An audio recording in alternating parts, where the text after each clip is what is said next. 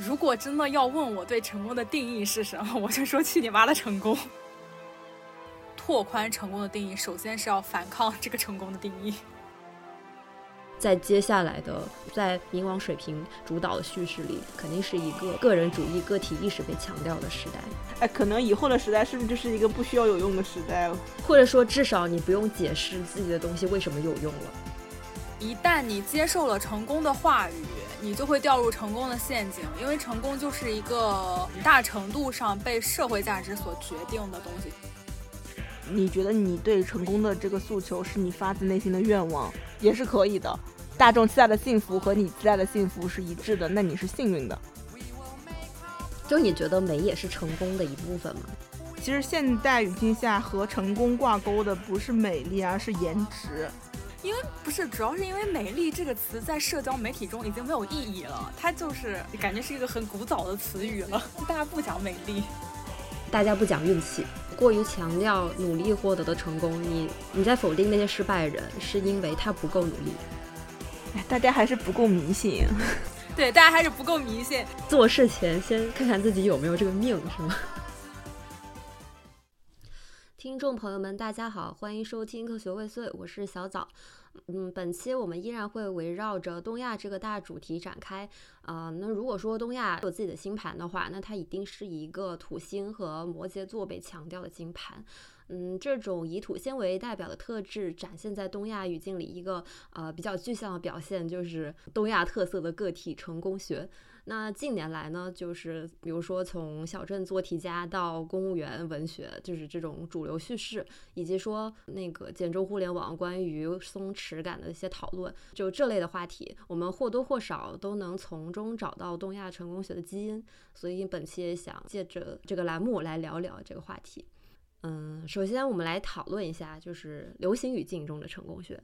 我们也可以首先聊一下，就是在大家的观察中，现在有哪些流行的话语，或者说呃网络上火过的话题里面是含有成功学成分的？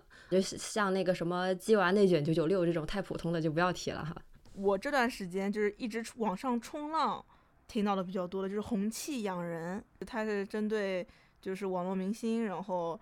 他确实是变红了之后，可能觉得整个人的姿态啊、状态啊，包括就是呈现出来的样子会更好嘛。然后大家都会说红气养人，我觉得是一种这个我觉得很 tricky 的地方在于，就是听到他的人，包括我自己听到他的时候，我会觉得也是正确的啊，或者说是正当的这种感觉，也是理所应当的这种感觉，是合理的。对，合理的，因为要录这一期，我仔细想想，然后突然想到了这个词，我觉得突然能够 get 到它的不合理之处。啊，你展开讲讲呢？就也不是不合理之处吧，就是它里面那个隐藏那种对于成功的崇拜吧。那你说这个词，我还想到一些就是更直接的，有些人，比如说他们搞韩娱，他们那个词叫什么来着？反正意思就是我只搞这个组合里最红的。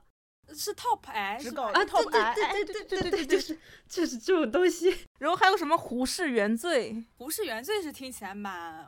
有一点不合理吧？最近还有一句话嘛，叫是那个单改里面丑是原罪哦，丑是原罪。嗯，其实美这个事情没有错，但是在现代语境里面，它其实也被和那种东西挂钩了。就你觉得美也是成功的一部分吗？尤其是在娱乐圈这种地方。记得是我突然想起来哦，好像就是一个脱口秀还是一个讲座，那个人说中国文艺永远是按地位、按财富来分配颜值，然后按颜值来分配道德和未来。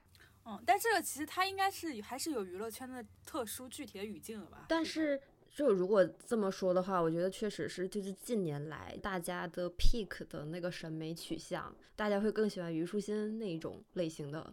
的明星就是本身自己就是家境很好，然后集中了很多资源，哦，会觉得就是那种状态是他们比较喜欢的那种。说什么如果他不红的话，就只能回去什么继承家业了。对对对对对对对对，而且非常 proud of that，非常以此为豪。所以这种能算是大家把成功的诉求转嫁到自己的 pig 上了，是这个逻辑吗？你如果说娱乐圈的话，我倒还突然想起来，就是大家就最近很喜欢说普。就是普男普女这个东西，他会有意识的去做这种切割吗？哦，从这么上来说，我真的觉得，其实现代语境下和成功挂钩的不是美丽，而是颜值。我觉得颜值这个词比较恰当一些。不是，主要是因为“美丽”这个词在社交媒体中已经没有意义了，它就是感觉是一个很古早的词语了，就大家不讲美丽。但是你不觉得用颜值替代美丽，这其中也有一些成功学的成分？就比如说，因为美丽是一个很宽泛的概念吧，就是大家主观审美是不一样。但是颜值它是一个值，有值就是有高和低的。对，它是有一个一个明显的那个一套标准，或者就是你在哪一个位置这种感觉。而且它似乎把美丽客观化了。是的啊，对对对。早早，你准备的是什么？你你想到的是什么？我想到的是之前小红书上火过一阵儿，但我不知道你们知不知道，就是大家喜欢在小红书上贴自己的求学轨迹，它就是一张图，然后那个不是高德地图有个坐标嘛，他就把自己的小学、自己的初中、自己的高中、自己的大学、自己的研究生每一个学校的那个地图，就是拼接成一个长图。据我的观察，这里面基本上会分为两大类，第一类就是。小时候在比较偏远的县城，或者甚至是山村里上的学，然后呢，他们通过考试考到了一个比较好的大学，这是一类。然后另外一类就是一开始就在当地最好的学校读，然后呃出去交换读什么夏校，读美高，然后。本科也应该也是在那种比较好的藤校那种，阶级象征非常明显的就是这两类。然后前一类我觉得是那种寒门出贵子的网络电子版。啊，对。与此同时，有一个就是超级流行，并且现在也在说的话语，就是凤凰男，不要嫁凤凰男。对。说到这儿，我跟你们说，我爸有一次跟我说，你找对象不要找凤凰男啊。我接着我说你一个五十岁的人了，你还知道凤凰男是什么吗？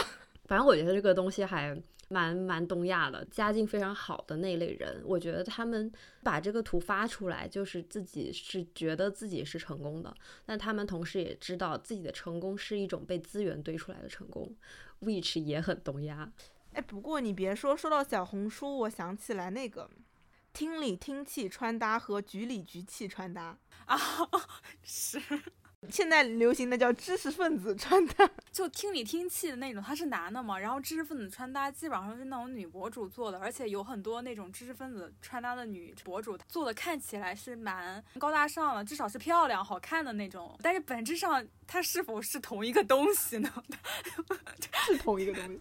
我还以为你们会说九八五废物、小镇做题什么的呢，因为我们已经离开那个语境太久了。那个小红书上还有一个最最近非常明显的倾向，就是 万物皆可上岸。哦，对，还有上岸，对，哦，对，上岸是的。之前就是你考编上岸嘛，或者考研上岸，现在就是相亲上岸，然后 dating 上岸。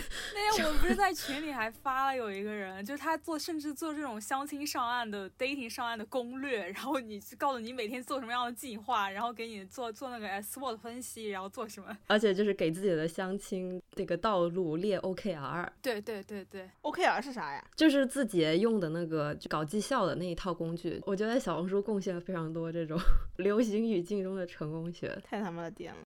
对，我还我还想说一个，我忘了哪天冲浪的时候看见，比如说一个电影或者文学，就是中国式纯爱，就是两个人一起努力读书，最后一起考上了清华。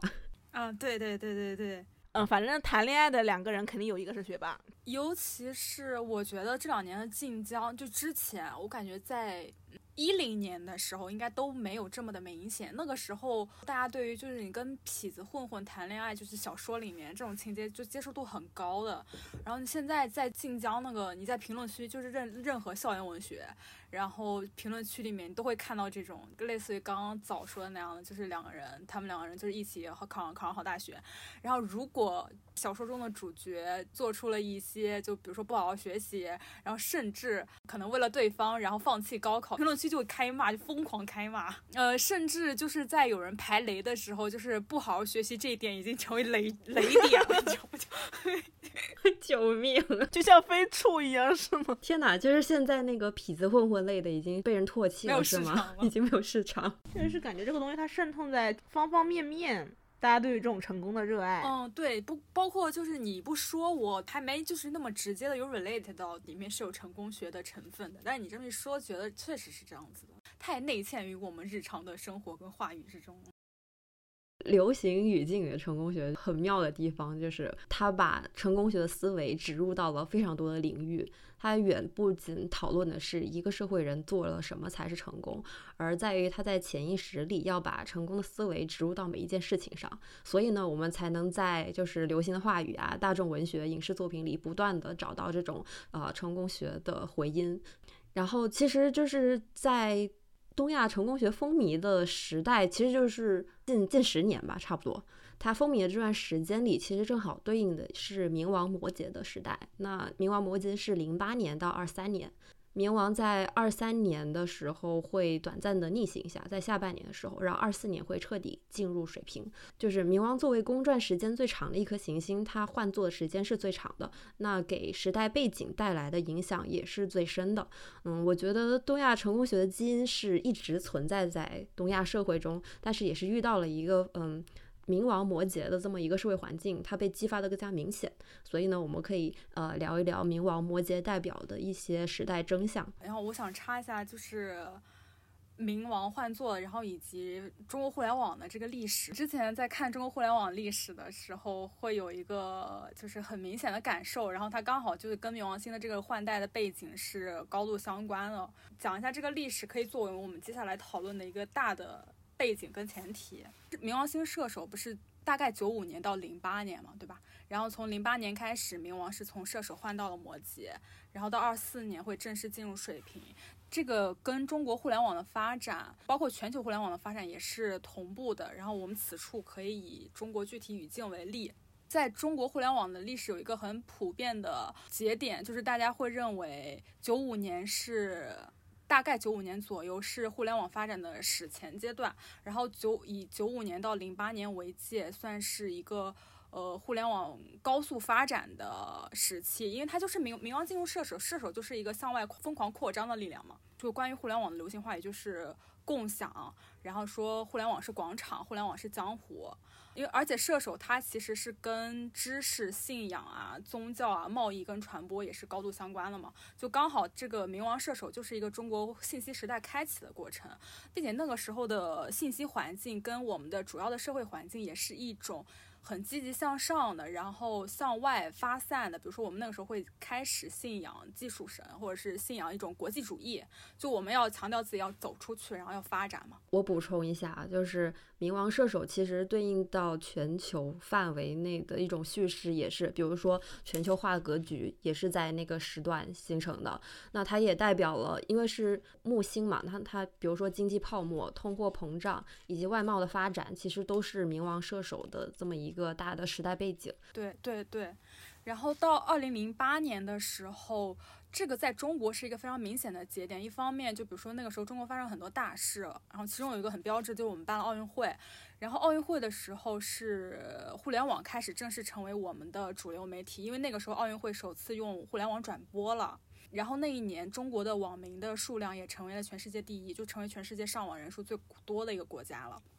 从冥王星换座到摩羯之后，因为摩羯它是一个关于规则，然后关于个体权利，关于就是个人发展，然后社会就世俗化的成就。那个时候，我们关于互联网的话语也开始逐渐走向了正规化。一方面，在宏观上面来讲，我们就是开始强调中国是个信息技术强国，然后强调中国与国际之间的关系，网络的规规制与立法也是从零八年开始逐渐完善的。还有一个我觉得比较明显的，就是冥王冥王摩羯在个人身上的一个体现，就是自媒体红利。年我觉得应该是零八年到一五年之前吧，是很赚钱的。然后很多人都是通过技术，然后为自己谋，就是实现了经济自由。这一阶段，互联网它的技术的色彩变淡了，然后它的经济色彩变强了，这些也都是非常摩羯的。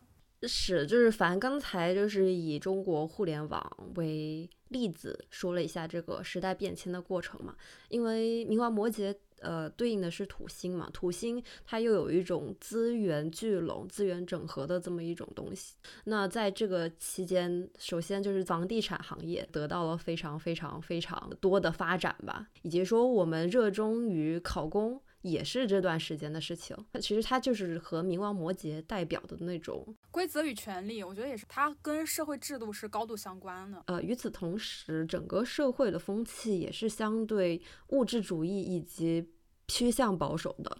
所以成功学在这样子的土壤里才会发展的更加的轻易吧。比如说考公这种东西，它不是不是新东西，它只是被重新强调了。哎，那你别说，现在真的是会有时代在发生改变的这种情况。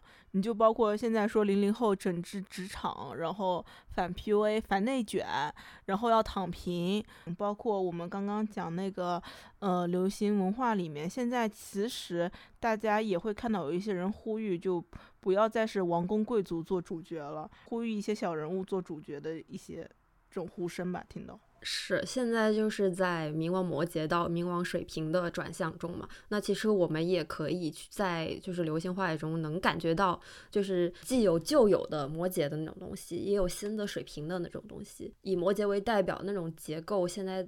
在被逐渐的解构中，或者说它在崩塌中吧。就比如说，现在公公务员其实它也是面临着一个，比如说缩编，然后它之后肯定是会走向一个没有这么热的，或者说它就没落了这么一种行业，以及说个人意识的一些觉醒，以及说高科技的发展，就是比如说那个 Chat GPT 什么东西的。因为冥王其实它是有一种把旧有的东西摧毁，然后建立新的秩序这么一种东西。我觉得水瓶它。他也有一种弑父的感觉，就是他要脱离先前的权威，然后去成为自己的权威。所以就是在接下来的，在冥王水平主导的叙事里，肯定是一个个人个体意识对个人主义、个体意识被强调的时代。而且我对冥王水平有一个比较积极的畅想或者是期待吧，科技伦理可以得到发展，并且我觉得应该是会得到发展的，因为水平它本身就是有一个。很强烈的道德主题的，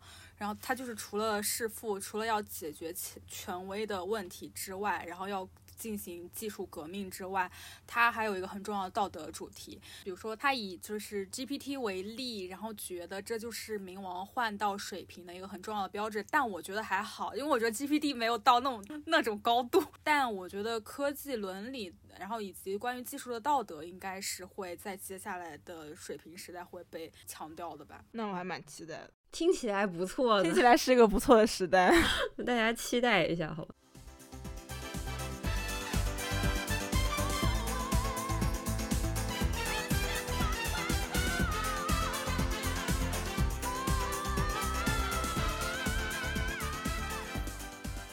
有一种很通俗的说法是，土星是业力之星嘛？那某种程度上，东亚的个体成功学就是东亚集体业力的呈现。嗯，是一个东亚人要在社会化过程中面对的问题。呃，《灵魂的功课》这本书上说，土星代表的是渴望通过辛勤的努力和长时间的功夫来证实自己是值得被肯定的。这会迫使自己在土星落入的星座和宫位所代表的面相和领域里，以烈士般自苦的形式还债。其实就还蛮蛮准确的说出了东亚人这么活得这么苦逼的一种。一种解释吧，我觉得我们可以从就是我们自己对成功的一个感觉或者定义聊起，就是你们小时候对成功的定义是什么呢？然后以及说你们到了现在这个阶段做什么事儿会让你们觉得自己是成功的？反正是不是作为一个 INFP 没有思考过这个问题？我没考过，我今天我哇，就是苦思冥想。我可以贡献出一些我的我的黑历史。在我十八岁成年之前，有被成功学洗脑过。然后那个时候流行的成功学并不是很东亚的，而是一种完全，我觉得完全是西方舶来那种，就是很 individualism 的东西。那个时候的代表人物很史前的，比如说李阳疯狂英语，然后后面是到俞敏洪。然后到我被洗脑的那段时间，你知道有一个很早期 Web 的网红叫做李开复，你知道吗？那种时候流行的成功学话语，就是我觉得是很强调努力叙事的，稍微有一点设达的逻辑在里面，就是什么胜者为王呀。你像那个疯狂英语，它不就是强调就是你要发了疯一般的学习，然后你要没有脸面，还是你要就学会出丑，还是什么这就之类的这种东西。就是你要为了成功不择手段的那种感觉。这么有毒吗？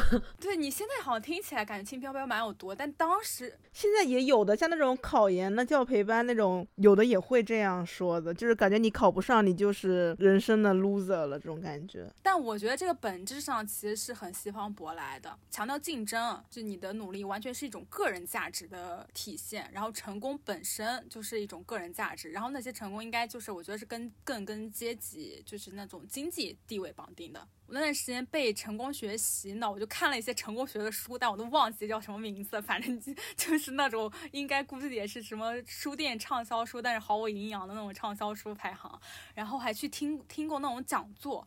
而且我那段时间结交的朋友，他们现在都去金融行业了，然后就活得还蛮就是 decent 的那种，你这就是那种社会人士。但是我就过了一段这样的时间的日子之后，我就很难受，因为我觉得那个那个不是我。通过那样一段生活之后，我才开始反思。但那个时候，你并不会很清晰的认识到你是被所谓成功学洗脑了，或者是怎么。我我只是相对模糊的感觉到了这个东西不是我想要的，那个不是我的价值观。但我并不知道我想要的价值观是什么，我也并没有很清楚的意识到我是被一种外界所赋予的价值观所洗脑了的。但是经过这样的事情之后，我就开始反思自己，可能就是从那个时候开始，就是决定做一个废物吧。如果真的要问我对成功的定义是什么，我就说去你妈的成功。反拒绝回答这个问题。我想想我啊，我感觉我是非常典型的那种家庭培养出来的乖乖女。我小的时候是。我在我上学的时候对成功的定义就是你成绩好，然后我也碰到了所有这样有这样定义的小孩会碰到的问题，就是在高考结束之后不知道自己该干什么。我想要获得的就是一种认可，它来自老师，来自家长，总的来说是来自权威，就土星所代表的长辈，想要得到这样的人的认可，包括现在也是。那同辈人的认可呢？没啥用。那我可以说一下我的。讲道理，我我作为一个 ISTJ，你是最有发言权的。我不得不说，本人有一些卷的天赋，嗯，而且比较适应东亚卷的这一套。就其实我到现在，我也不介意被人用成功学的标准来评判我的人生，呃，或者说，我觉得确实是有一些场景，呃，可以使用成功这种标签。去评判一个人，这个东西不会冒犯我，但是我感觉我到现在，其实我我也并没有成为一个就是大家口中的那种就很成功的人吧。在我小小的时候，是有一个非常明显明显的事情导致我和东亚的这种脱离开来了，就是我小时候呃也是那种就是成绩还不错的，但是呢。我无论考得多好，你作为一个小孩儿，你肯定也会希望得到父母的认可嘛。我爸给我的一个反馈就是，他当然不会打击我，他从来不打击我，但是他他给我的反馈就是让我觉得我无论做得多好，这种好都是很容易可以得到的。他太天才了。这个背景就是因为我爸是一个学霸，反正他的高考是应该是省里的前几名，在他的这一套对学习的那个概念里面，我这种。水平的人就是很普通，你从很小的时候你就知道，就是有一些人你是怎么做都超越不了的，有一些智商的距离。很小就意识到了这个东西不是通过我努力可以去可以去 reach 的那种东西，所以我就变得非常躺，就我只要维持我在这个群体中，我只要不掉队。就可以了。我已经放弃了通过自己的努力以及说自己的智商去呃达到在这一群中最最优秀的部分。与此相对的呢，我也会开始想，那如果我在学习成绩上我不能卷到最前面，那我能通过什么东西会比别人好一些呢？我我上高中那会儿就开始就折腾很多乱七八糟的东西，就比如说我稍微那个什么一点就是板绘，中二期还学过一些编曲，其实后期也是在那个时候学的。你就算搞这种东西也都是很有用的，甚至可以写进简历里。你说这个，我想起来，今天下午刚刚发生了一段对话。我那天下午跟我妈大概讲了一下我未来可能的研究方向，然后我妈就我妈就问我说：“嗯，研究这个有啥用啊？” 然后我今天下午就是在我在那儿学我新买的塔罗嘛，然后我妈就说：“你学着，嗯，有啥用呀？” 我也不知道该怎么回答，两个灵魂问题，我只能说没啥用呀。哎，可能以后的时代是不是就是一个不需要有用的时代了？希望吧，希望就是这种不一定非得是有用、价值导向的东西可以可以得到普及，或者说至少你不用解释自己的东西为什么有用。对对哎对对对对对，这个很重要，是是。但是这个其实我觉得某种程度上反映了大家对于成功的，或者说是有用的，或者说是什么之类的这种名词的想象，不是，我觉得是想象太狭窄了。对对对，但是其实呃，冥王摩羯对应的那种想象，它就是一个很结构化的、一个很序列的，它必然很狭窄，对吧？就像我妈，她以为学术研究都是很很深刻的、很有用的，比如说像我弟研究的那些东西，就是可以被立刻得到应用的，就是可以看得见的。别的她想象不到有什么用，然后就会觉得没有用。We will love the beach. We will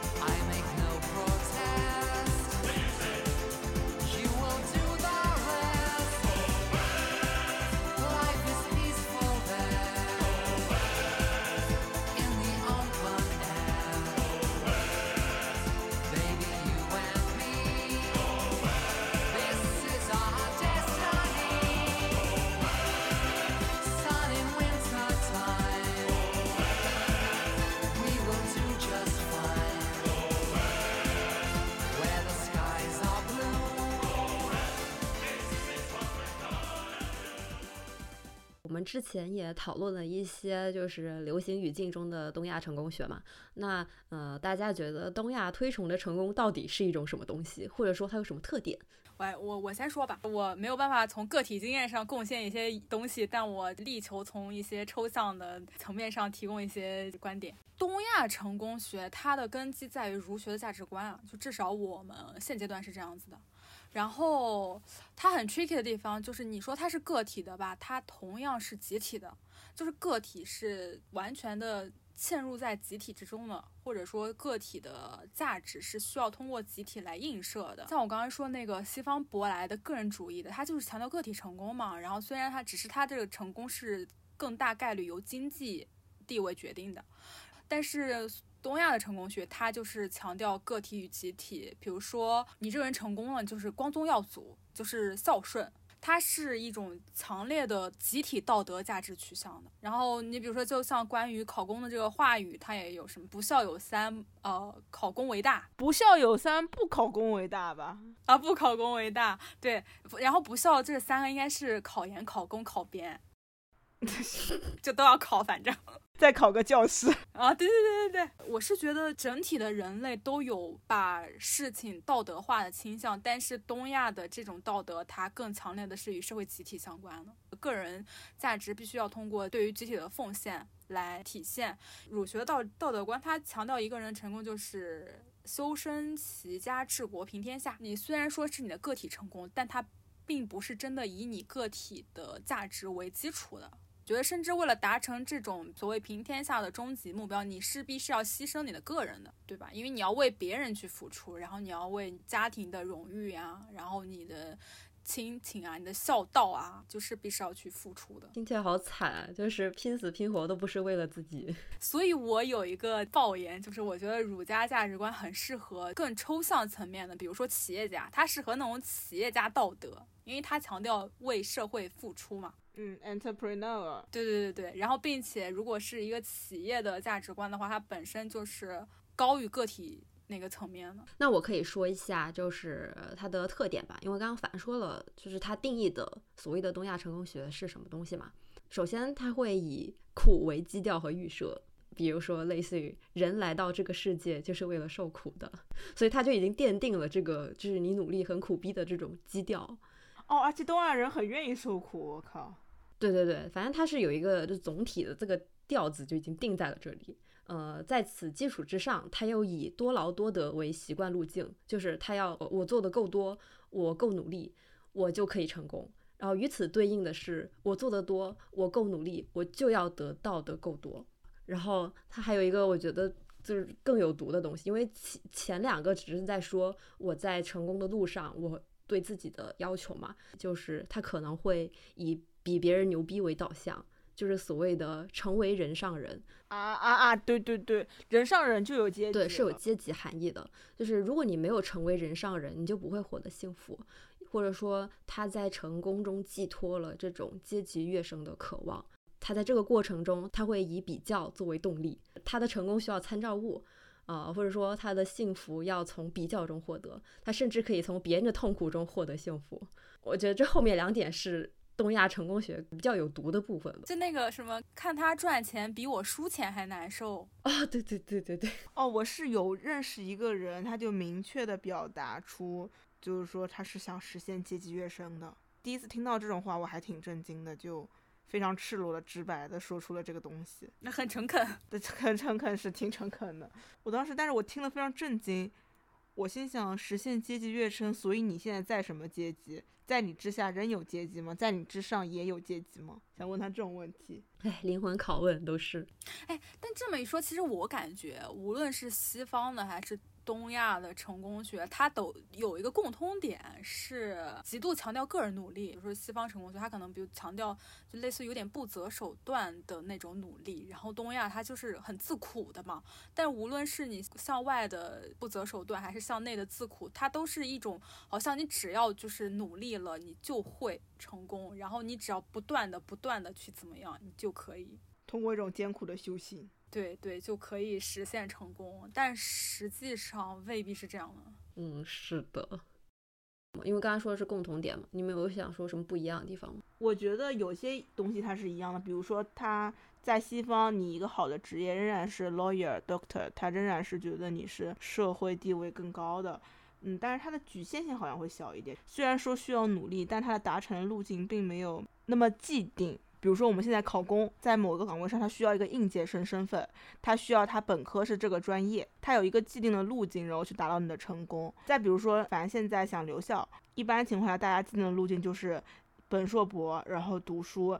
读完了，然后你留校，或者说是你就是去申请一个别的学校的教师资格。因为你你像我们国内考公，毕竟还有个三十五岁的年限，嗯，国外也相对少有那种熬资历的工作，但是国内这种好像就会多一些。国外老师他们的职业变化都很令人震惊，比如说我们有一门主课的教授，他原来是学 nursery 的，就是原来是学护理的，然后后来就去做 engineering 的 professor 了。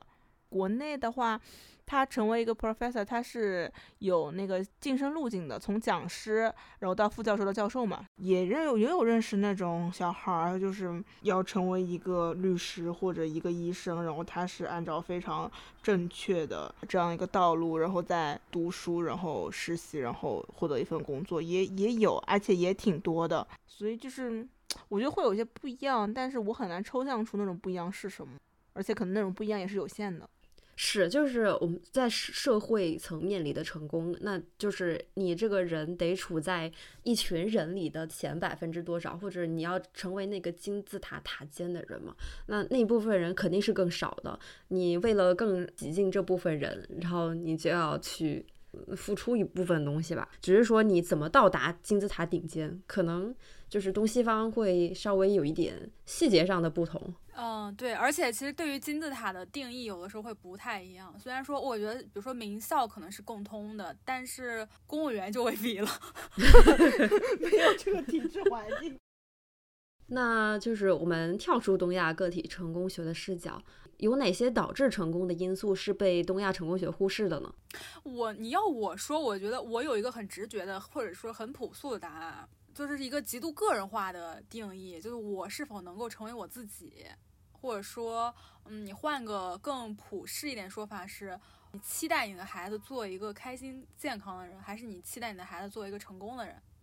就是缺乏对于情感的和柔软的以及舒适的东西的追求，而且一旦你接受了成功的话语，你就会掉入成功的陷阱，因为成功就是一个很大程度上被社会价值所决定的东西，就我们现在讨论的成功，对吧？你你即使没有清晰的定义，但你大概有有一个相对模糊的图景，然后一旦你的目标定成我要做一个成功的人，那么你就它就是一个无底洞了，你就会势必要去进入到这个机器开始去卷了。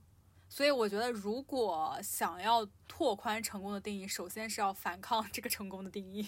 我觉得就是你们两个这个也是一种解题思路吧。但是我在写这个问题的时候，我第一个反应是，就是大家不讲运气。哦，啊也有道理。啊啊！对对对对对对，天赋和运气。其实你说成功，你为什么一个人成功？你去看那些企业家的采访，我觉得其实到最后大家都只会说，就是我运气好，就是天时地利人和嘛。是是是是是，而且包括说你，你作为一个人，你生下来，你出生在什么样的家庭，你得到了什么样资源的支持，那这些你说到底也是一种运气啊，那种基因彩票嘛，对吧？呃，你长得好很好看，然后你家里特别有钱，那这些东西都会导致你走向一个呃比较打引号的成功吧。但是这种运气的东西是，尤其是在东亚社会里，会屏蔽这部分，就是对，大家都不大家只说这个。会更加努力。大家只强调自己努力的部分，但是大家不会说自己呃在基于什么样的一个资源和情形之下，我在做出努力才得到的成功。他不会说前面那些东西，或者完全就是那种时机性质的运气，他也不会说。我觉得是叙事跟归，就是大家习惯性归因的问题。比如说身处其中的人，他可能会觉得做这个事情，他他妈的就是站在风口上了，我就是就是不知道怎么回事了，我就是成功了。很多人他是这样的吧，但是外来者或者说尚未成功的人，或者说就是这个东西，他包括公众、包括媒体、包括旁观者，他想要追溯人为什么会成功，一个。只有运气，或者说一个运气是最终归因的成功叙事，它并不吸引人。它也并不鼓舞人，然后大家就一定要去归因出来一些可看得见的、可追求的东西。是，就是说到底，运气这个东西是你完全无法掌控的嘛？那大家就想要一些可控的，或者说我可以通过我做做一些事情去得到的这么一些东西去通往成功。那像运气这种很随机的、很不确定的东西，它就不会去被讨论到了。哦，因为其他是可以被卖出价格的，但这个不可以。对对对，但以后改运是不是也可以被卖出价格？有有的呀，现在就那种转运的，那现现在转运的那个业务可火了，好吧？就是我感觉更多的就是你要如何成功的，比如说九十九个要素、一百个性格这种东西比较好卖。因为它很明确啊，而且它都量化出来了，一百个什么什么什么，九十九个什么什么什么，成呃成功的十二个习惯。一一张清单嘛，checklist。那我只要全部打上勾，我就可以成功了。哎，大家还是不够迷信。对，大家还是不够迷信。希望大家就是端详自己的星盘，然后看看自己的木星，如果长得不好的话，大家就就是对自自我就是放过自我吧。就 做事前先看看自己有没有这个命，是吗？对对对对对，对你像包括已经成功的人也是，他能压得住这个钱，还是压不住这个钱？哦，那这个是成功之后的话题，这个就不是运了，就是命了。你命中能不能有这些财富？我记得我前段时间跟同事刚刚讨论一个话题，说碰到一个人巨有钱，然后巨善良，就觉得就他善良的就让人觉得怎么可能有这么多钱呢？但是这应该就是命福到了那个福气。哦，你说这个我也有想到，嗯，就我前段时间也跟朋友讨论的一个问题是，有一些你觉得就是真的是很传统的中国式老好人的那种，然后他会突然生重疾，我们俩就就说这个事儿嘛，那种就是中国式老好人，他就是比如说强调为人奉献，然后强调吃了苦就不往外说。然后很压抑自己的情感，就会过得很苦。但是我有的时候会觉得，就这种过得很苦的好人，他最后说难听一点哦，比较表象的表现就是他好像没有好报，你懂我的意思吧？但是我会觉得，有的时候，因为他首先他没有让自己舒服，然后他的心胸也不开阔，然后有的时候我觉得那个东西，它会反映到你的身体上面的。是，我觉得是，就是人是得把自己放在一个磁场里的，就是这个磁场是要和你形成一种积极的互动关系，那你才可以就是能完全发挥出自己的一些力量嘛。那如果你自己在其中都是一个被压抑的状态，我觉得你根本就谈不上让命的问题，就完全是你自己没有把你自己的这个运势给发挥出转起来。我记得就是我小时候接受的成功学教育，还是会有一些关于热情的强调的，就是那个 passion，你要找到自己所真正热爱的东西。我觉得这个是太阳的那种能量，你要去扩张自己的自我意志，然后去放大自己的能量，然后你去找到那些你真正热爱的事物，在你这个事物上面去呃追求你自己的个体的一种成功。虽然说我觉得这个有点土啊，但是我觉得现在好像大家也不太讲这个东西了。嗯，不太讲了。之前也是强调 passion，是有一段时期就是，就大家就希望你能做一个阳光开朗的人，就是出发点是好的，但某种程度上他又摒弃了你，就是你不可以做一个抑郁的人。嗯，这个应该也很全球吧，就不仅仅是东亚。TED 的 TED 有一个很排行特别高的演讲，不就是讲内向人和外向人的吗？还有就是，比如说你过于强调努力获得的成功，你你在否定那些失败人，是因为他不够努力。对，然后 push 你去不断的努力。那其实，在占星学上来说，太阳的强势星座就是土星的失势星座。呃，因为太阳所代表的人格会被巨大的自我所强化。呃，这就对应到我们刚才说，呃，东亚个体成功学很有趣的一个点，就在于它看上去是个体的努力和选择，其实它又是一种集体意识的反应，反而它是和自我嗯关系是很弱的。也就是说，土星能量强，那太阳能量就弱。那这一组在占星中对照的关系也非常能解释这个现象。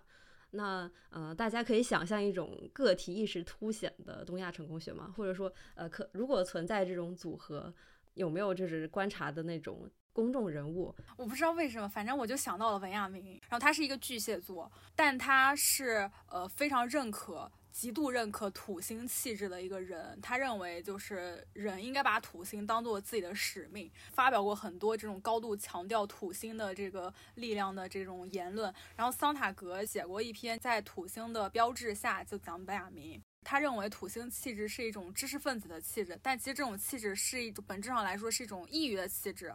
然后以至于他说，本雅明总是在努力的干更多的活。在本雅明看来，你认可土星，就是一定要认可孤独，然后一定要学会孤独的相处，然后你一定要对自我不宽容，以至于有的时候。会挥刀砍向自己，然后我觉得本雅明他这个人会有一种殉难者的人格，但他的遭遇也确实比较艰苦啦。大屠杀的背景下，然后流亡嘛，应该是到法国边界的一个小镇上，本来是说好能通关的，但当时手续出了一点问题。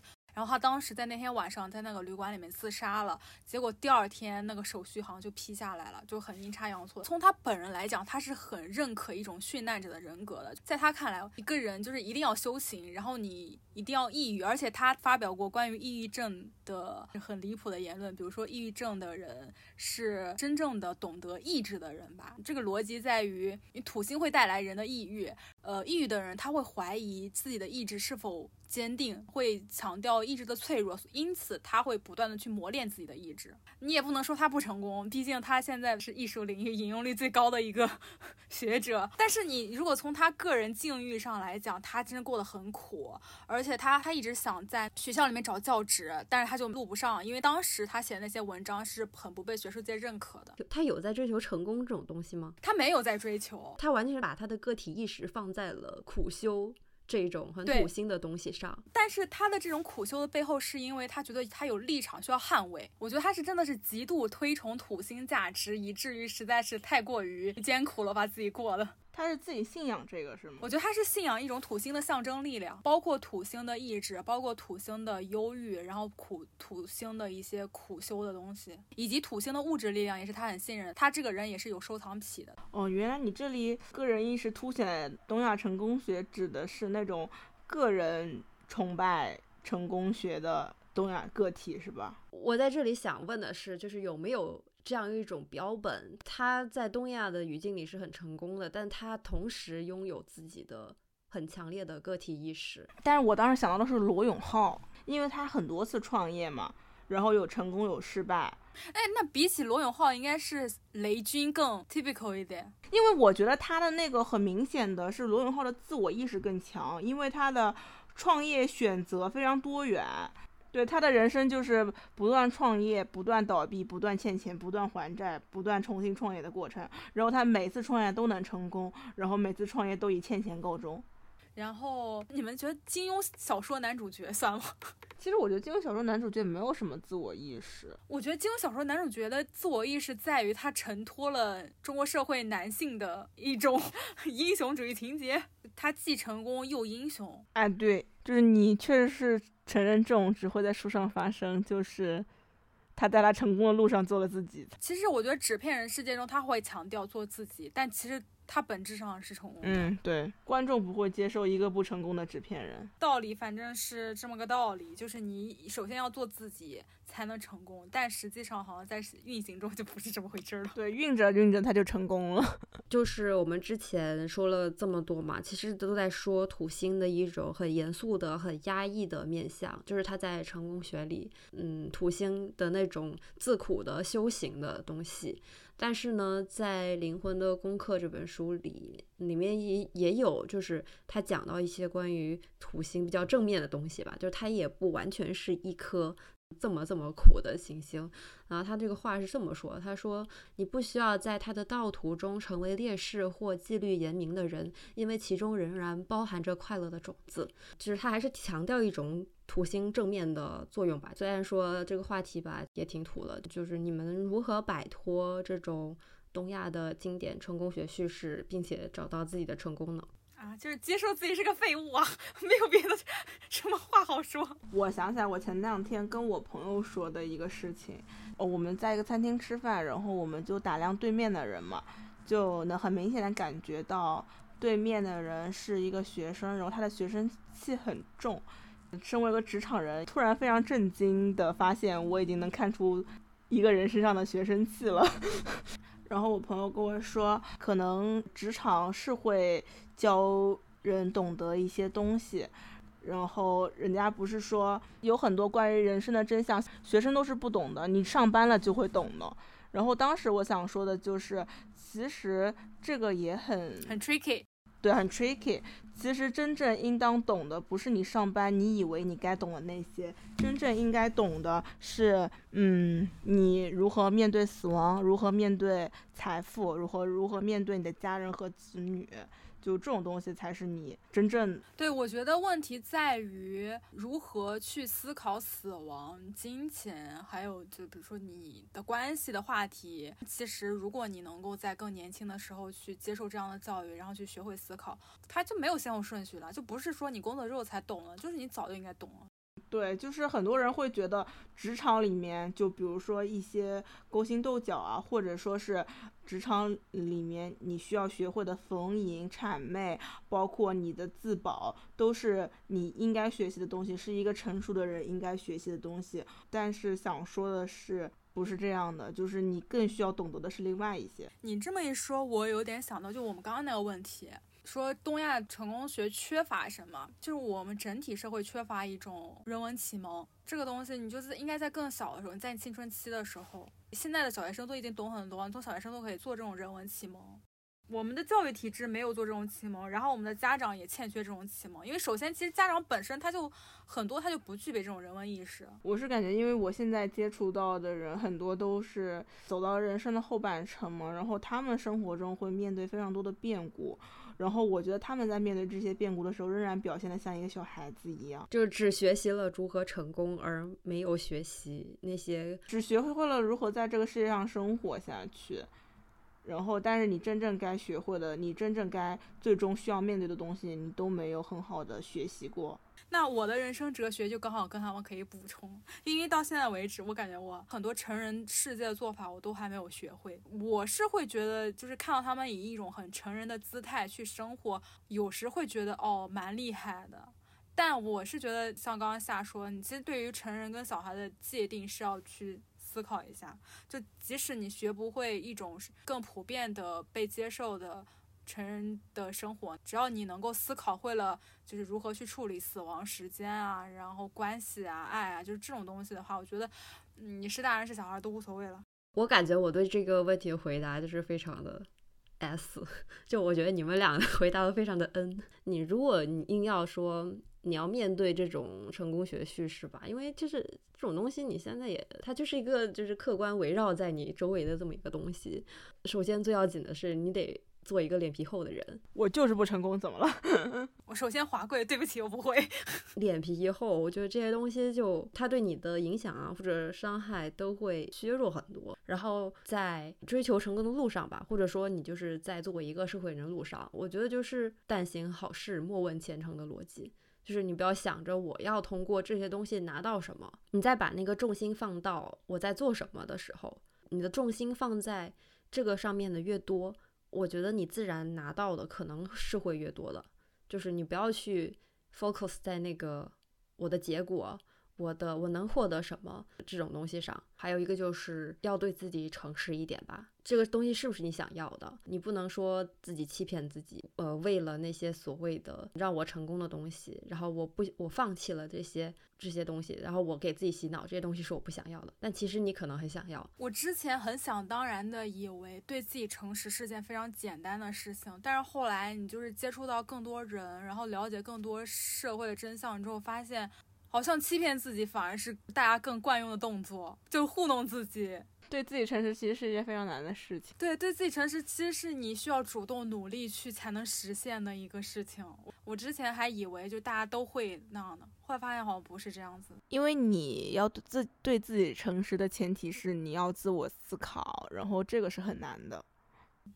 所以这个时候可以仔细的去审视一下自己的星盘，你检视一下自己的土星宫位，然后你去认清自己的恐惧在哪里。但是你认清的下一步就是要克服它嘛。就比如说，嗯，如果一个人的星盘里面他的武功很重，然后他就是注定他这辈子就是要做一个很快乐的、很享受游戏的人，那我觉得。其实也没什么，我觉得，比如说你的主线任务是，你可以找到一份相对体面的工作，然后让你维持一个相对体面的生活。那你的支线任务，你就去游戏就好了呀。哦，但是我想说的是，就是如果说啊，呃，你真的你觉得你对成功的这个诉求是你发自内心的愿望，嗯，也可也是可以的，呃，然后也是值得追求的。然后，如果你在这个过程中获得了大众期待的幸福和你期待的幸福是一致的，那你是幸运的。对对对，嗯，是的，对，对对对，是的，是的，是的。而且我有的时候也会觉得那种很坦诚的承认自己就是想要赚钱，就是想要名利的人，也是很有勇气的。就虽然大家都很推崇成功，但是好像你太过直白的袒露自己成功的欲望，又会觉得你你这个人很很那个，对，很不上台面吧，还是怎么样的？反正就 反正承认自己的这种野心也是很有勇气的。但万一如果他就是一个，比如是个月亮摩羯，也无所谓，我就要成功。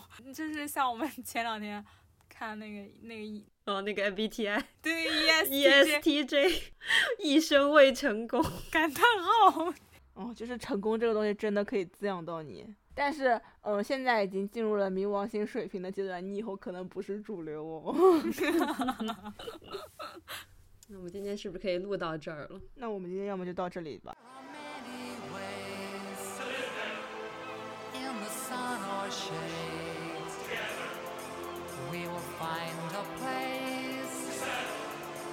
Where this